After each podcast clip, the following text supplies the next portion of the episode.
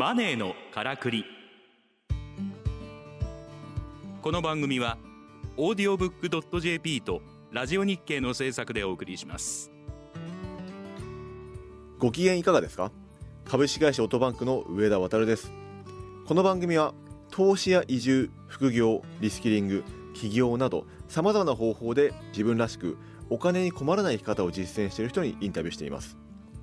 話題のビジネスや働き方を取り上げてお金の流れ仕組みを分かりやすく解説します。さて今回のゲストは株式会社キャリッジウェイコンサルティング代表取締役の今井隆さんです。よろしくお願いします。よろしくお願いいたします。今井隆さんは大手 IT 企業でいくつもの新規事業開発を手掛け初年度年収が数億円を超える事業で社内アワードを受賞。その実績をもとに独立しますがスモールビジネスの成功則をつかむ以前に立ち上げたいくつもの事業がうまくいかず挫折を経験します。その後多くの経営者から学びを得て家庭を楽しむという本質に到達し売上に執着しすぎず誰かのために貢献し続けたいという思いでビジネスを行うようになりコンサルティングビジネスで成功を手にします。現在はそれらの経験を踏まえたマーケティングやマインドに関するコンサルティングを行い3万人以上の起業家を世に輩出しています。今井さんの著書としてシリーズ10万部を超える起業1年目の教科書や誰でもできるのに9割の人が気づいていないお金の生み出し方など起業の最初の一歩を後押しする活動を行っていらっしゃいます。さて今井さん、はいはい。あのこの番組ですねビジネスパーソンのですねリスナーの方も非常に多くいらっしゃってですねあのなので会社員の傍らでの副業ですとか複数の事業の副業といった副業に分け出しそうな、まあ、非常に気になるテーマだと思ってるんですね。今までこの今井さんっていろんな方の独立企業とかですね副業とかをサポートしてらっしゃったじゃないですか。でそういう中であのゼロからお金を生み出せるっていう意味の方々っていうのは、まあ、どういったあの特徴というか考え方をお持ちなんでしょうか？ああそうですね結構多くの人がなんかスキルが高い人がうん副業で成功する企業でできるっていうふうに思いがちなんですけども、うん全然そんなことないですよね。うん。うん。た例えばじゃあ英語がめちゃめちゃできる人がはい。あの稼げてんのかっていうと、うん。そうでもないですよね。うんなんか英語ペラペラなのにそんなに稼いでない人とか世の中たくさんいらっしゃいますよね。確かに。英語喋るだけだったら帰国子女は全員金持ちだったりしそうそうそうそんなことないですよね。ね。なんかあじゃあお金を生み出すためにはスキルじゃないんだなっていうこうん。とが分かってきまして、うんうんうんさあ一体何が何が稼ぐためのポイントなのかスキルじゃなくてスキルじゃないんですよね。スキル以外の要素がある。そうそうそうそう。うん結局あのスキルではなくて、うん自分はお金を受け取っていいんだっていうお金を受け取っていい。そうお金受け取っていいんだよっていう許可が出てる人がうんちゃんと、えー稼げるようになってるっていうことです。お金を受け取っちゃダメだって思ってるってことですか？そうそうそうあの聞いてる方多分あのねお勤めの方も多いと思うんですけども、頑張ってもそんなに給料上がらないんじゃないですかね。まあサラリーマンの方で、うんあの給料が頑張れば上がるかっていうとそうでもないってことですよね。そそうでもないですよね。うんそうするとですねなんかスキルアップしてうんも、仕事頑張っても、うんなんかお受け取るお金一緒だったりするじゃないですか。そうですね。でしかもなんか大きな会社とかいると頑張ってもお客様から直接褒められなかったりするでしょ。そうですね。うん、そうするとだんだんとうん。自分の仕事の価値とか自分の存在価値みたいなのをうん。感じられなくなってくるんですよ。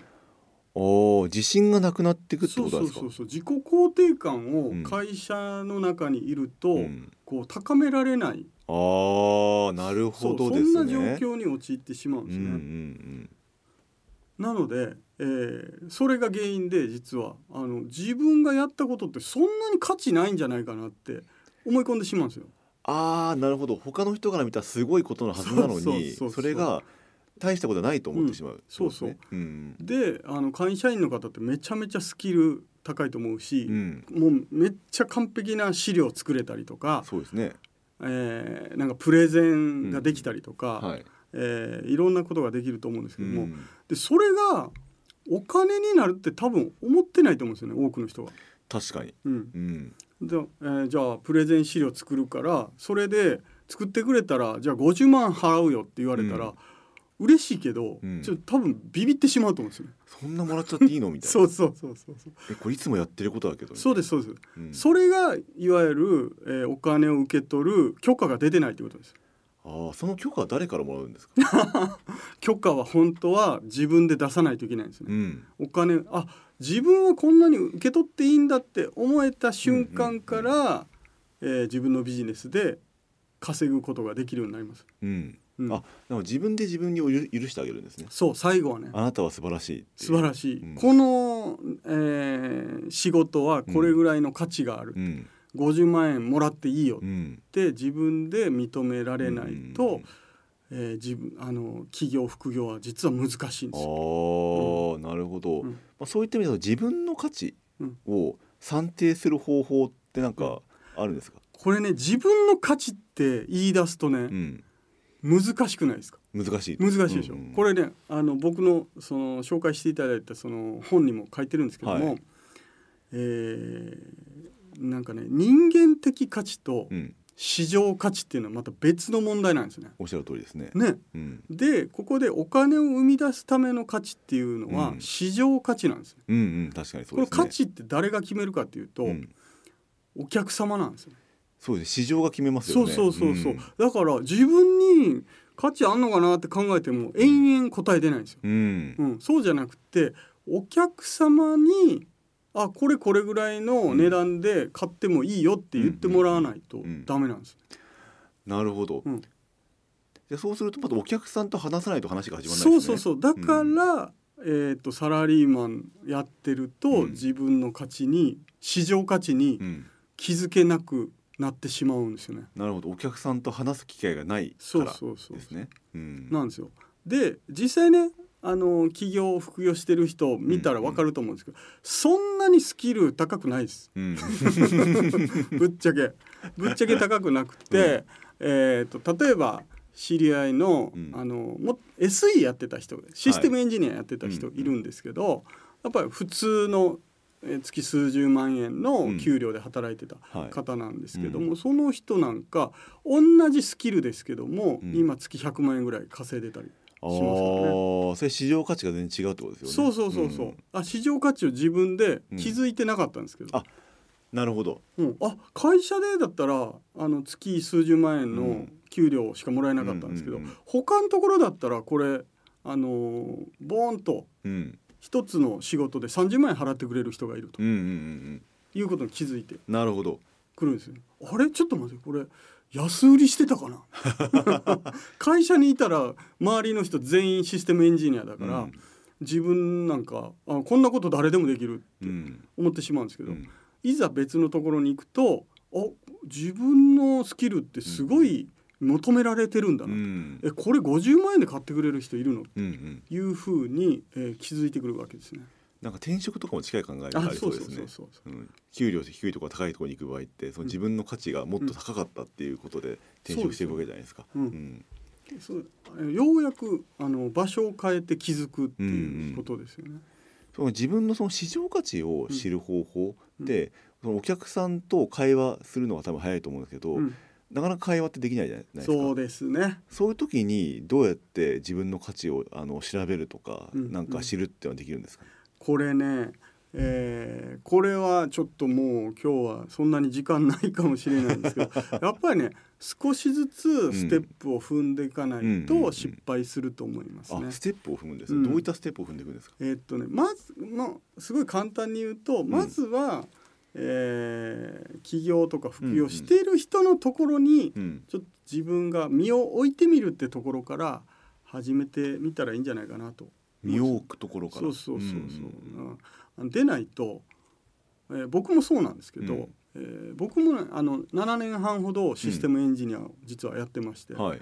えーその時自分が起業するなんて全く思ってなかったんですけど、うんでたまたまセミナーとか見つけまして、うん。えー行くようになったんですよ。うん。別になんかえーなんかスキル系のセミナーですよ。コーチングとかそういういろいろ学べるじゃないですか。ああそういうノウハウ系の、ノウハウ系の。うん。で、えーセミナーに行ったらそこで個人事業主の人とか、うん。えー中小企業の社長さんとかがうんいて、はい。そんなん会社で働いてたら出会わない人種の人たちがそうですね。いるわけですよ。うん。でそこで面白いんですけど大したことないんですよね 自分で働いてる人たちってね。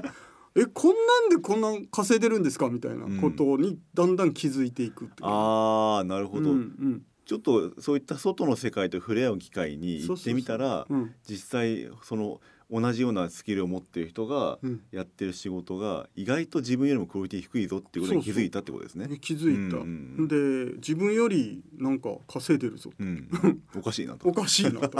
いうふうに気づいている。で当時僕も IT は結構得意だったので、えーでもあこんなことみんな知ってるんだろうなと。思って、うん。まあ当時20年もねうん。前の話ですけども。でこういうふうにいわゆるねホームページとかこうやって作るんですよみたいな話、うんあ知ってるんだろうなと思って、うん中小企業の社長さんにそういう話してたら「え今井君それどうやってやるの?」とか聞かれたりして。えこれって価値あんのかなってそこで気づいたりするわけですよね。まあ、そんな感じで市場価値に気づく、うんうんまあ、そういうステップを踏んでいくっていうのがいいんじゃないですかね。まあ、そういったまあ価値に気づいていくとその次のステップで今度はその自分をじゃあどうやってこう世の中にこうアピールしていくのかとかそうですね。じゃあ次の要素に行くわけですねそうすすると。うん。徐々に、えー自分の価値に気づく。それからやっぱりちょっとずつん。お金を受け取る練習をした方がいいと思うんですよね。ああ受け取る練習。そうそう。だって最初から、うん。じゃあこのサービス考えたからこれ30万円で売ろうってうん。思っても多分普通の会社員の人って怖くて一歩踏み出せないと思うんですよね。あそうか。自分のあのプロダクトを売った経験がないからそうそう。自分の、まあ、あ才能っていうんですか、うん。才能とかスキルを売ったことがないから、うん。こんな高く売っちゃっていいのって思ってるわけですよね。怖いと思うんですよ。もう、ん。あの売っちゃっていいのっていうかもう売れないと思うんですよね。うん。でななんで売れないのかも自分でも分からないぐらいうん。なん。か恐怖心が湧いてきて、はい。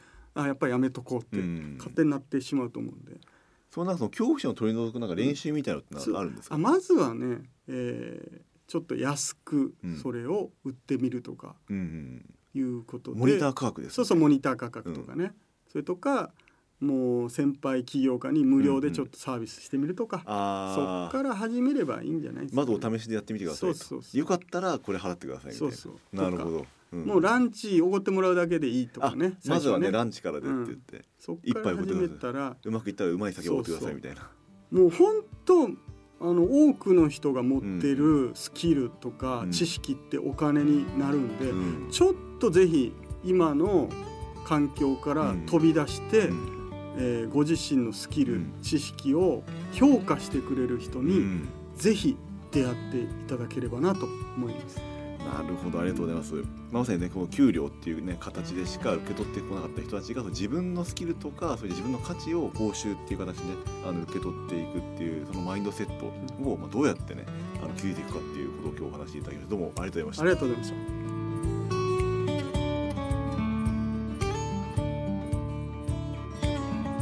マネーのからくり。オーディオブックドット JP とラジオ日経の制作でお送りしました番組はポッドキャストによるアーカイブ配信を行っております。詳しくはラジオ日経のサイトをご覧ください。